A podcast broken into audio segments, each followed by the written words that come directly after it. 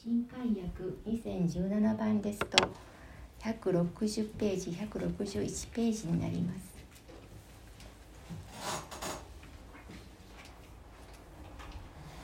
それでは朗読いたします。ルカの福音書20章9節。またイエスは人々に対してこのような例えを話し始められた。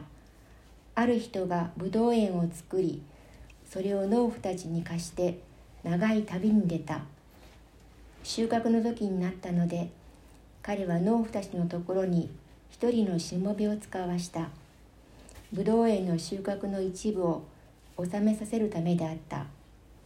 ところが農夫たちはそのしもべを押したたき何も持たせないで帰らせた。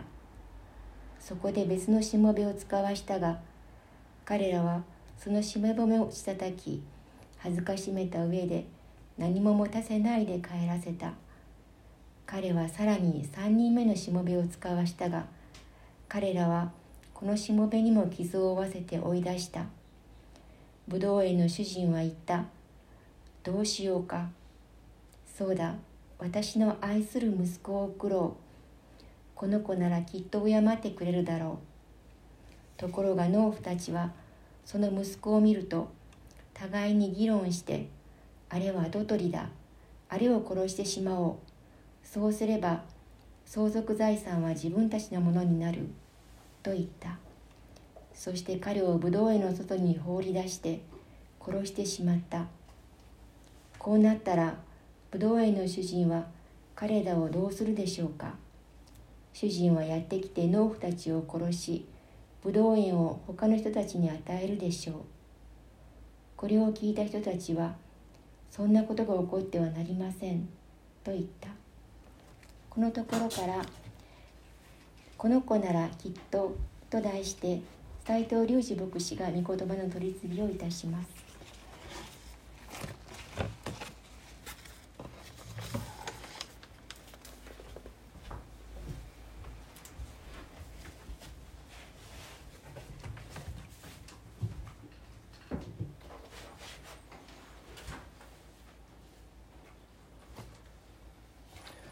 おはようございます。え今日もまたと言うべきでしょうか。イエス様はご自分に反対する祭司長や立法学者たちと語り合っています。今まで見てきた方はもうよくお分かりだと思うんですがこの祭司長とか立法学者パリサイ人っていう人たちがイエス様を信じる気はさらさらないんですよね。絶対に自分たちの非を認めようとはしてません。彼らはメンツを守り立場を守るそれしか考えてません。そんな彼らにイエス様は今日もまた新しい例え話を話してらっしゃいます。なぜだと思われますか？彼らと議論して反抗的な彼らをへこましてやりたい。一矢報いてやりたいとイエス様は思ってらっしゃるでしょうか？それとも彼らを救いたいと思っていらっしゃるでしょうか？イエス様がどんなお方かということを考えれば答えは後の方ですね。イエス様は敵意むき出し傲慢そのものの指導者たちをなおも救おうとされます。イエス・キリストすなわち神はなんと慈しみ深いお方なのか。今日の例え話そのものが神様の愛の深い性質を教えてくれています。一緒に味わってみたいと思います。9節。また人々にイエスは人々に対してこのような例えを話し始められた。ある人がブドウ園を作りそれを農夫たちに貸して長い旅に出た。収穫の時になったので彼は農夫たちのところに一人のしもべを使わした。ブドウ園の収穫の一部を納めさせるためであった。ところが農夫たちはそのしもべを打ち叩き何も持たせないで帰らせた。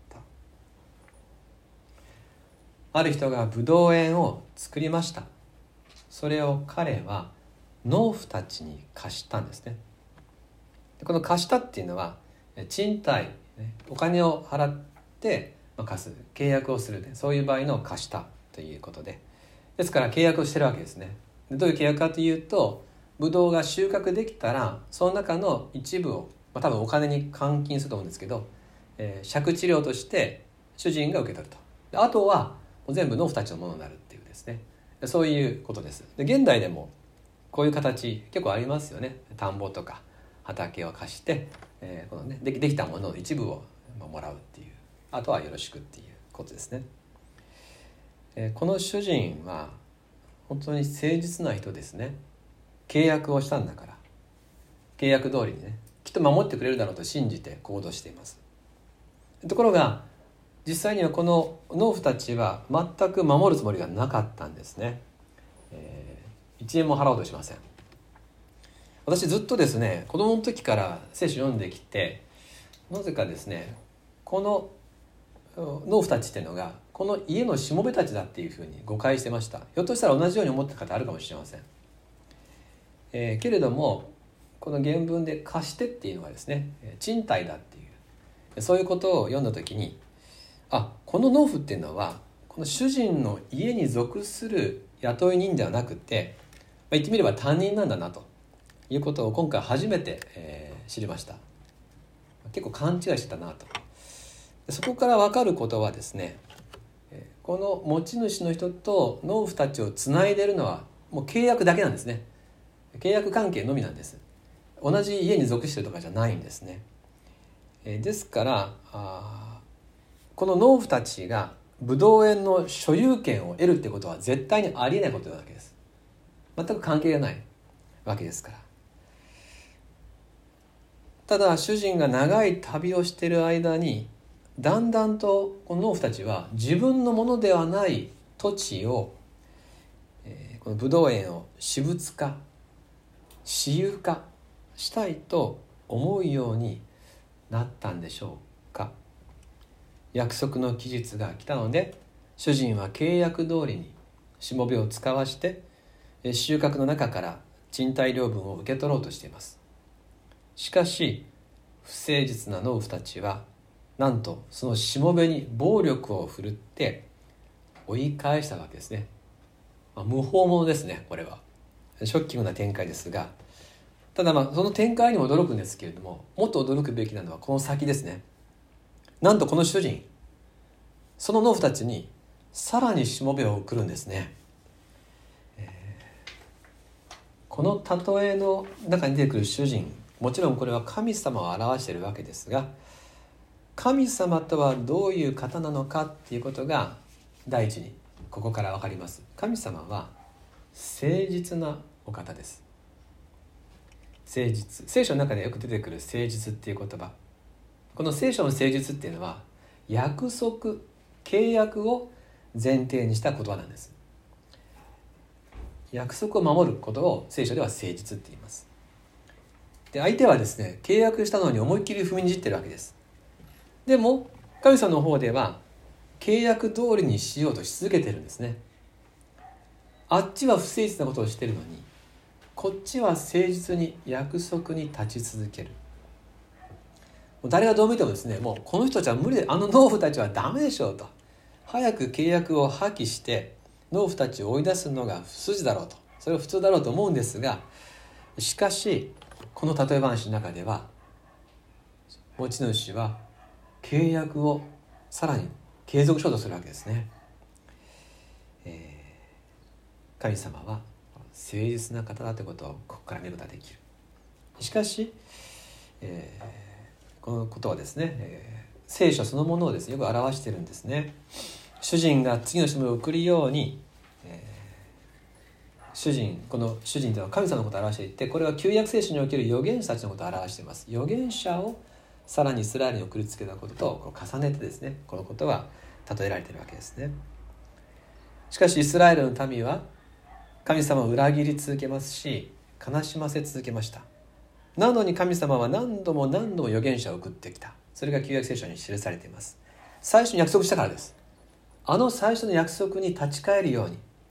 招き続けるんですね。神様は誠実な方ですし2つ目に分かることは神様は忍耐の神だってことですね。神の性質誠実そして忍耐の神。11節12節。一緒に見しましょうか。1112はい。そこで別のしもべを使わしたが彼らはそのしもべも打ち叩き恥ずかしめた上で何も持たせないで帰らせた。彼はさらに3人目のしもべを使わしたが彼らはこのしもべにも傷を負わせて追い出した。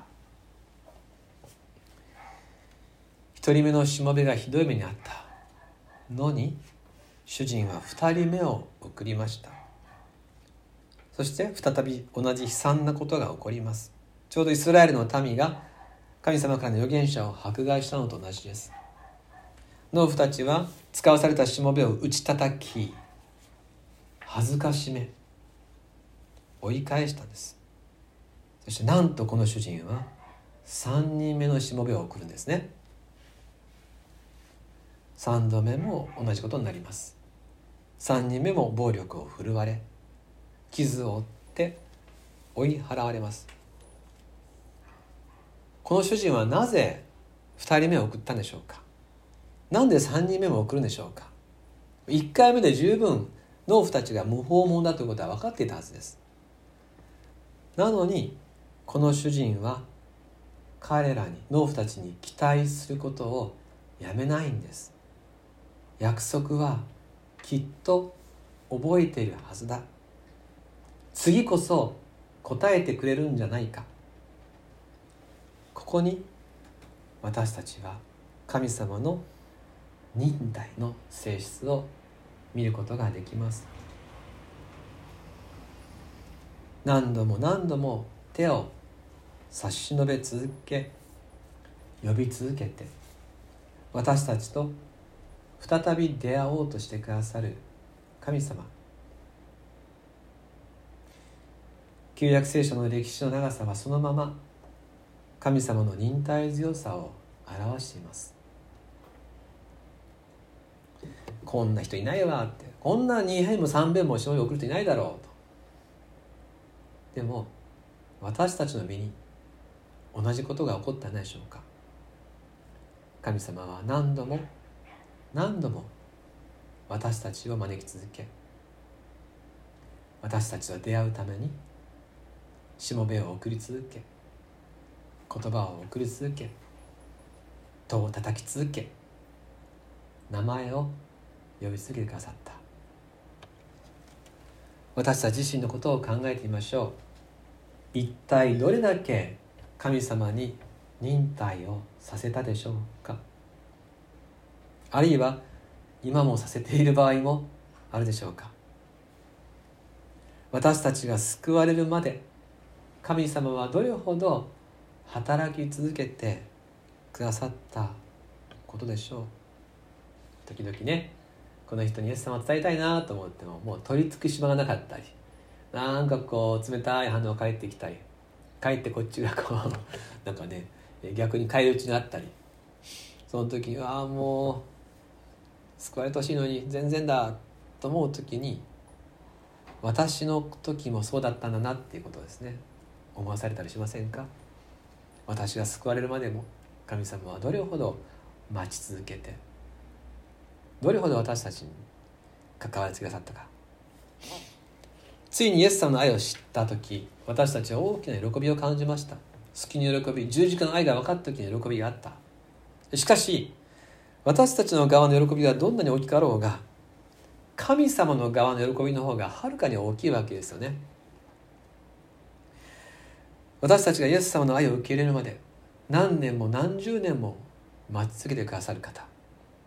人類の救いのために何千年も待ち続け忍耐し続けてくださった方。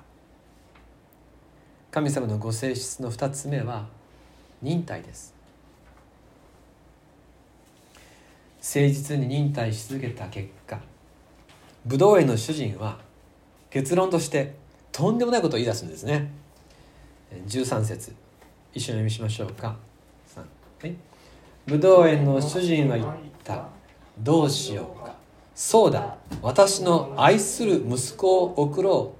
この子ならきっと敬ってくれるだろう。ええー、っていう感じですね。やめやめてって思いませんか？そうだじゃないですね。そうだ交渉じゃないですよね。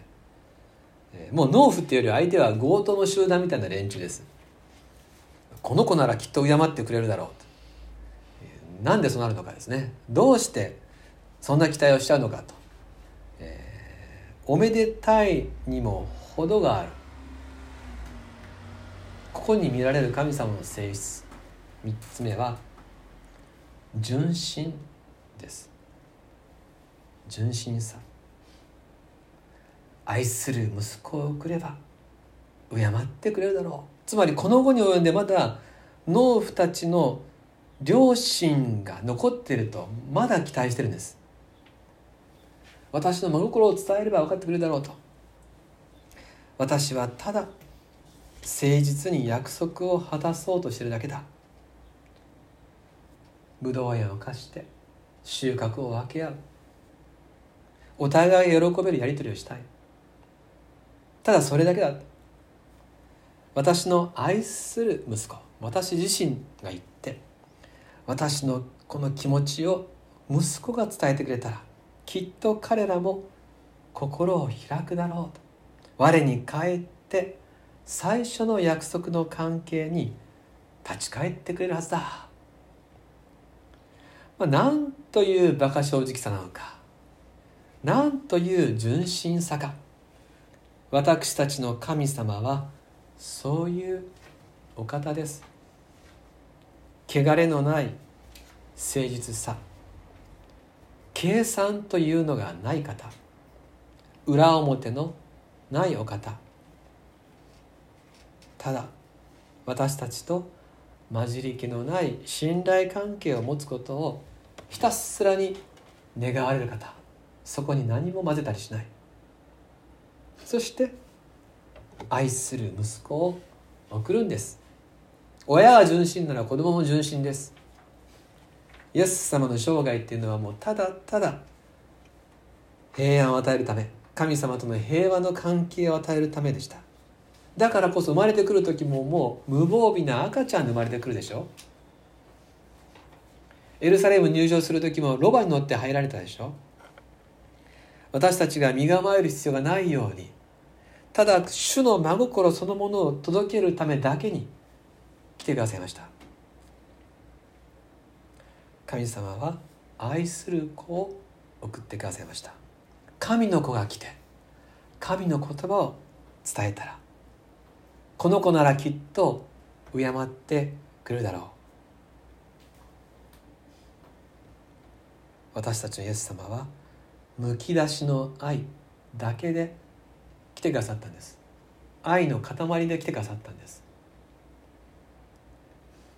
イエス様のこの思いこの現実はピリピ人の手紙2章に別の表現で記されています。ちょっとここは開きたいんですね。ピリピ2章の6節7節8節。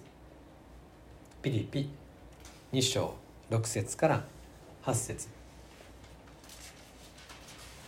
ローマコリントガラティアエペソピリピはい。じゃあ一緒に読みましょうか。ピリピ2章の6節から8節。もう今言ったことはそのまま書いてありますね。ご一緒に読みしましょう。3はい。キリストは神の見姿であられるのに神としての在り方を捨てられないとは考えずご自分を虚しくしてしもべの姿をとり人間と同じようになられました。人としての姿を持って現れ自らを低くして死にまでそれも十字架の死にまで従われました。これが私たちのイエス様のやり方。私たちの神様のなさり方です。誠実な方。忍耐の方。そして純真な方です。その気になれば私たちの住む世界を一瞬で滅ぼすことができる方です。しかし私たち一人一人を愛することを望まれて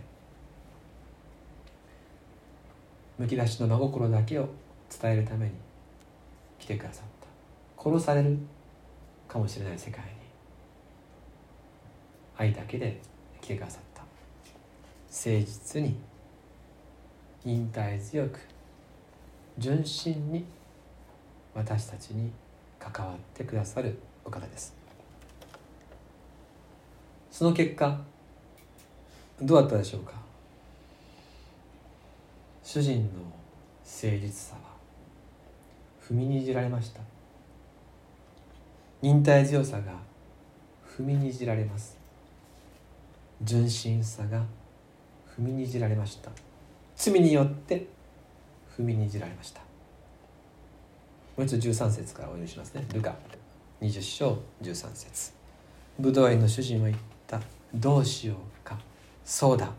私の愛する息子を送ろう。この子ならきっと敬ってくれるだろう。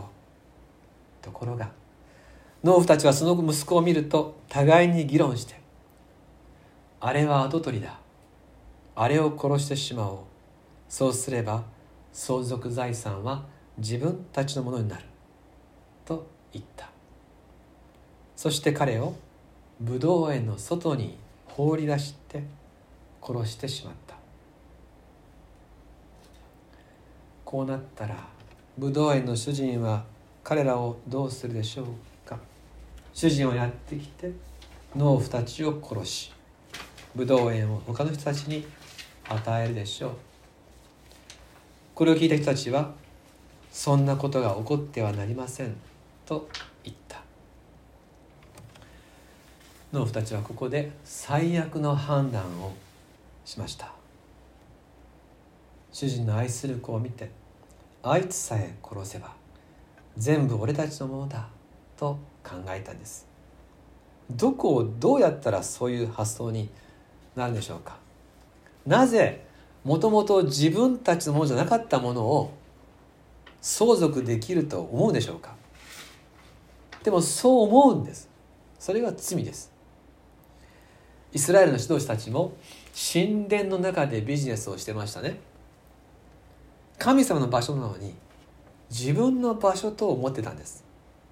何がそこまで彼らを愚かにしたのか？エリートのはずです。子供の時から英才教育を受けたはずなのになんでそんなに愚かになれるのかっていうとそれが罪です。自分のものを増やしたい。何も失いたくない。そういう自己中心が判断の基軸になると道理がわからなくなるわけです。どんなに賢くてもそれをドライブする。それを用いる心の軸に自己中心が入った途端にもう中心軸がずれてずれて自分の都合で動いてしまうので物の良し悪しが分からなくなります。ですから神様からの言葉があっても神様の問いかけがあってもことごとく不正解の答えを重ねてしまい最終的には取り返しのつかない行動をして自らに滅びを招きます。罪とは自己中心です。自己中心とは神ではないのに神になることです。こうして農夫たちは主人の愛する息子を殺しました。同じくイスラエルの指導者たちはイエス・キリストを十字架につけます。ただただ彼らを救いたくて来られた方を彼らは殺しました。イエス様はこの例え話の締めくくりとしてついに主人が農夫たちを裁くと語られます。でもイエス様はそれをしたくないから語ってらっしゃるんです。彼らを裁きたいんだったらもうそもそもこの例え話をしません。イエス様は最初たちの心を知っています。もう彼らはイエス様を殺す気なんですね。最初から。どう殺すのがいいだろう？いつ殺すのがいいだろうと計画をしています。もう頭の中では何回もいろんな計画をしていて想像の中では何回もイエス様を殺しています。ただチャンスを伺っています。イエス様は今日の例えを用いて彼らの罪の現実に気づかせたいんです。あなたたちのしていることは。考えることはこうでしょうって。なぜ彼らに気づかせたいかというと自分が立ちかりたいからじゃないんです。彼らを滅ぼしたくないからです。目を覚まさせたい。ただ彼らの反応はどうかというと16節の後半見るとですねこれを聞いた人たちはそんなことは起こってはなりません。一言なんですね。ワイドショーのコメンテーターみたいな感じですね。これは大変なことですね。そんなことはあっちゃいけません。私たちのいるエルサレムではそんなことは起こしません。この例え話は彼らにとってはそれは変な話だと。あっちゃいけないことだよと。自分のこととしては結びつけてません。今はそうです。祭司たちはこの話と自分たちを今は切り離しています。結局どっちが勝ったんでしょうか。イエス様と祭司長たちどっちが勝ちますか。祭司長たちはついにイエス様を十字架にかけることに成功しました。イエス様を殺すことができた。この後ねルカの福音書が続いていくとそうなっていきます。じゃあ最初たちは勝ったのか。イエス様を殺されていく中でも最後の一息まで人々を愛して死にました。完全な愛は最後まで変わりませんでした。そして3日目に復活しました。その後何が起こったでしょうか。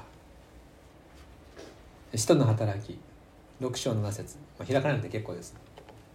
あのま、ここにねリモートの方はここに出てますがお読みします。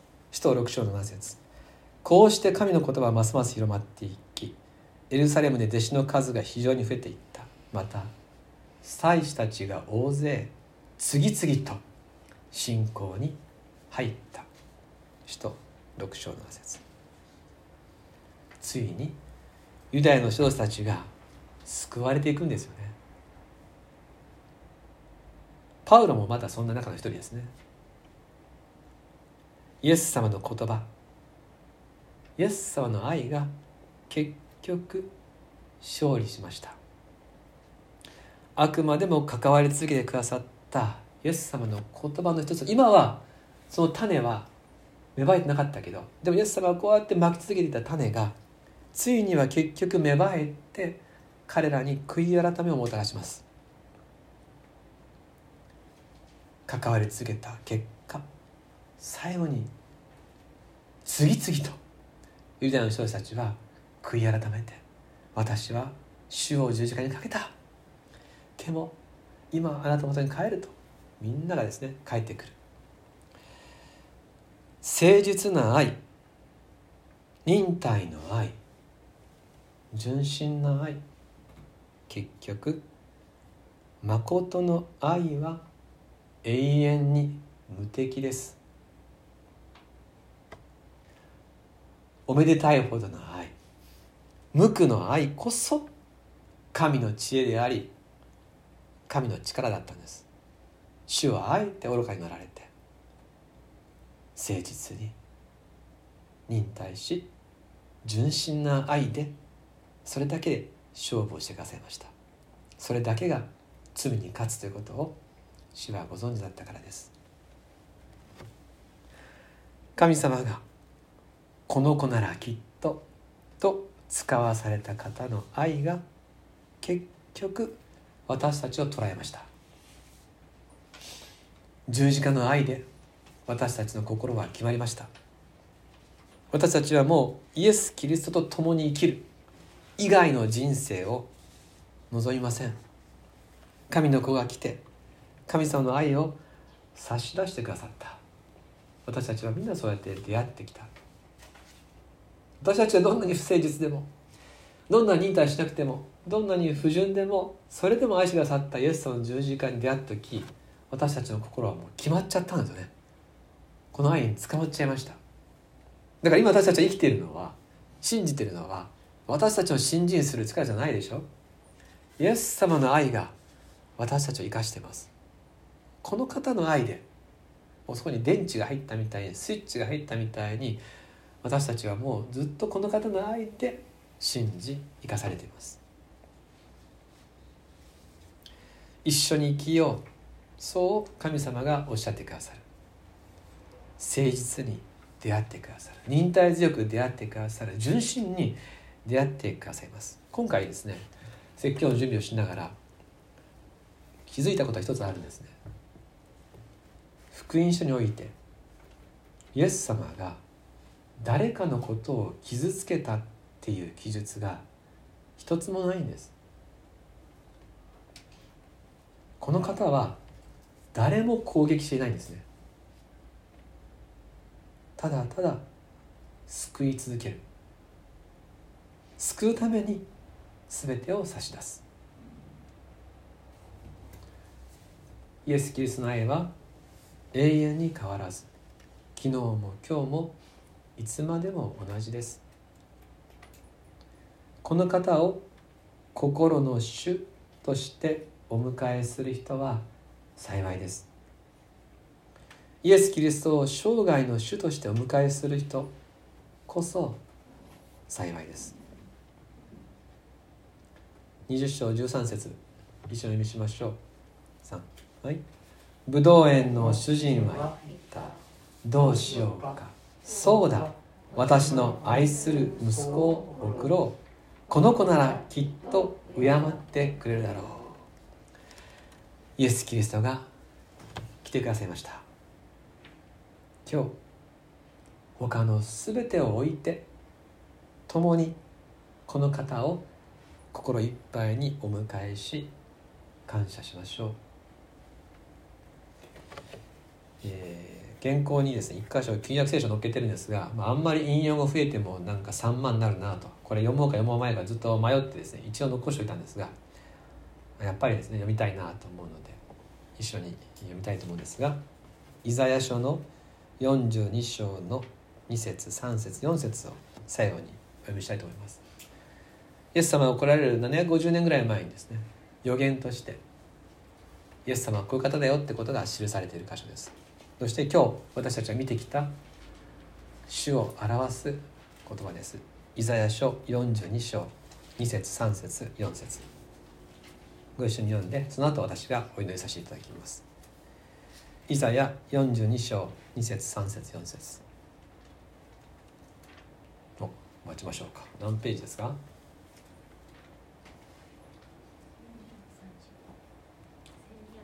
？1235ページ。